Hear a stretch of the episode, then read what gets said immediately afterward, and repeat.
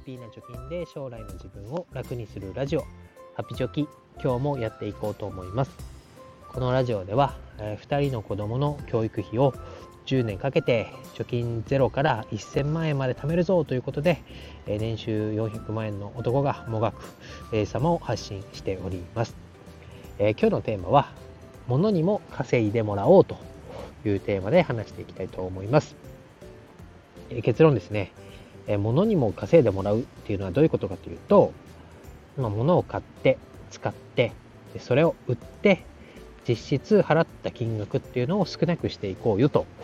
いうことです。ま、リセールバリューとも言いますかね。えー、例えば、なんだろう、具体的には1000万円で買って10年ぐらい使ってもう使わなくなったから売ろうってなったら1100万円で売れました100万円儲かりましたみたいなのが、まあ、リセールバリューのよくねいい例として言われます。で例えばなんだろうよく言われるのは車とか家とかね。駅地下の高層マンションが買った値段より高く売れましたよとか、えー、フェラーリを買って、まあ、5年ぐらい乗って秋田から売った。そしたら大体100万円ぐらい高く売れたとかね、100万円、買った値段より100万円少ない額で売れたんで、実質100万円で乗れたよみたいな、えー、そんな話って聞くと思います。ただ、そういうリセールバリューっていうのは、なんかこう、1000万円とか2000万円とか、元手が必要なものが、こういうリセールバリューが出るものだから自分には関係ないんじゃないのかなとちょっと思ってました。しかしですね、え最近そのリセールバリューっていうのは自分の身近にもあるんじゃないかなということに気づきました。それがですねメルカリがリセールバリューというのを意識させてくれました。まあメルカリは説明しなくても分かってる人多いと思いますけど、まあ、中古品を販売するその仲介サイトのアプリです。で最近だとビットコインをねメルカリが売るなんてニュースになってましたけどそのメルカリでそのリセールバリューを意識したっていうのはどういう時だったかっていうと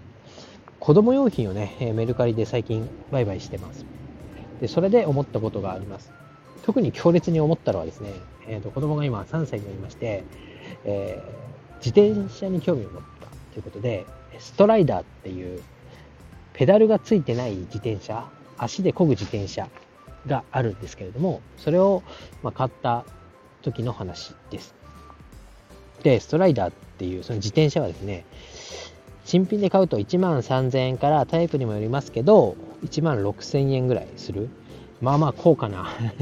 乗り物なんですね。私のママチャリが9800円なんで、だいぶ私の自転車より高いと いうもので、えー、まあ、乗れる期間っていうのも1年とか聞くところによると、まあ、半年で卒業しちゃうみたいな、えー、子供さんもいるみたいで、まあ、それに1万3000とか6000とかをかけて新品を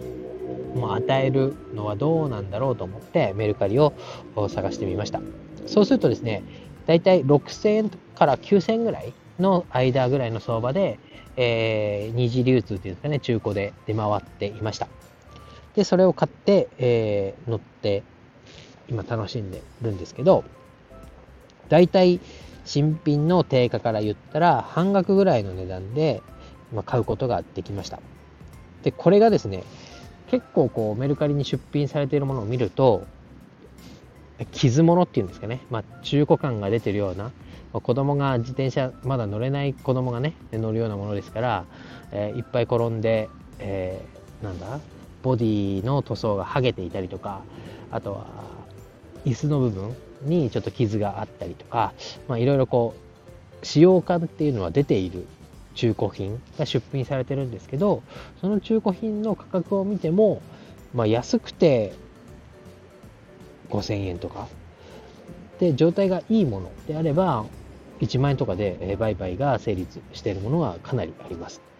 で、これを考えるとですね、私8000円で中古で今、このストライダーを買ったんですけど、まあ、どういう乗り方するか分かりませんけど、6000円で売れたとしたらですね、実際私が使っていた期間っていうのは2000円で乗れていたっていう計算になりますよね。そうなったら、まあ、新品で買って、まあ、売るっていうのよりもこのなんだろう買った値段と売った値段の差額が小さくなるということはまあお得に乗れているっていうことなので、まあ、こういうところでリセールバリューっていうのを意識してもいいんじゃないかなというふうに感じました。あとメルカリでこのリセールバリューを意識できるものっていうのは前にもこのラジオの放送でも話しましたけど書籍が当てはまると思います。前にも話したんで詳しくは話しませんけれども大体ね、えこれほぼ読んでないだろうっていう本が定価の2、3割安く売っています。で、それをまた、まあ、丁寧に読んで売れば、買った値段と同等のぐらいの値段で売ることができます。まあ、送料がかかったりとかね、細かい話はありますけど、大体こう、売買する金額で見ると、買った値段と売った値段っていうのは大体同じぐらい。なので、実質何百円とか何十円で本を手に入れて読むことができたっていうような状態を作ることができます。あとはですね、メルカリでは関係ないですけど、まあ、最近ニュースになってたのは、えスマホも、えー、iPhone とかね、えー、サムスンの Android とかは、半導体不足によって、えー、新品よりも中古品の方が高く売買されるとかね。あとは車なんかも新車が作れないんで、中古車が高値で出回ってますよみたいな、そういうニュースも聞いたと思います。なので、まあ、最初に言った1000万円で買ったけど、1100万円で売れましたみたいな規模の話にはならないかもしれませんが、ある程度こう、マーケットを読むじゃないですけど、中古品でも欲しい人がたくさんいるものっていうのは何なんだろうというのを考えて、えー、うまいことね、えー、買ってで使っていいタイミングで売るっていうことをやるとその実際使っていた金額出ていった金額と入ってくる金額を足し合わせたらその定価で買うまでもなく安く乗れていた使えていたみたいなことがこのメルカリによってね、えー、できる環境になってきたんじゃないかなというのを感じました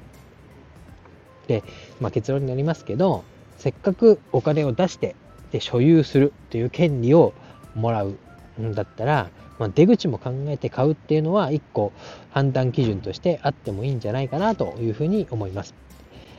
まあ、所有するために安いところを探して買うっていうのももちろん大事なことですけどある程度高い値段を出して買ったとしても高い値段で売れるのであればそれは買いに値するというか買うっていう判断をするべきっていう判断基準が、まあ、自分の中でも持てるのであればそれはお得に買うことができる。逆にこう安いものを買って使った後売れないとかであればその買った金額丸々自分が出していることになると思いますけどある程度高いものを買ってで高く売れるってなると、え元手がね、え、相殺されて実際お買い得だったなと、え、お得に買い物ができたなっていうことにもつながるかなと思いますので是非そういうね判断基準を持って、えお金を使うっていうことも意識して、え生きていくじゃない生活をしてで目標のね10年で1000万ってところに、え到達できるような、え効率の良い支出の方法をとっていきたいなと思いましたので今日はお話をしました。以上です。バイバイ。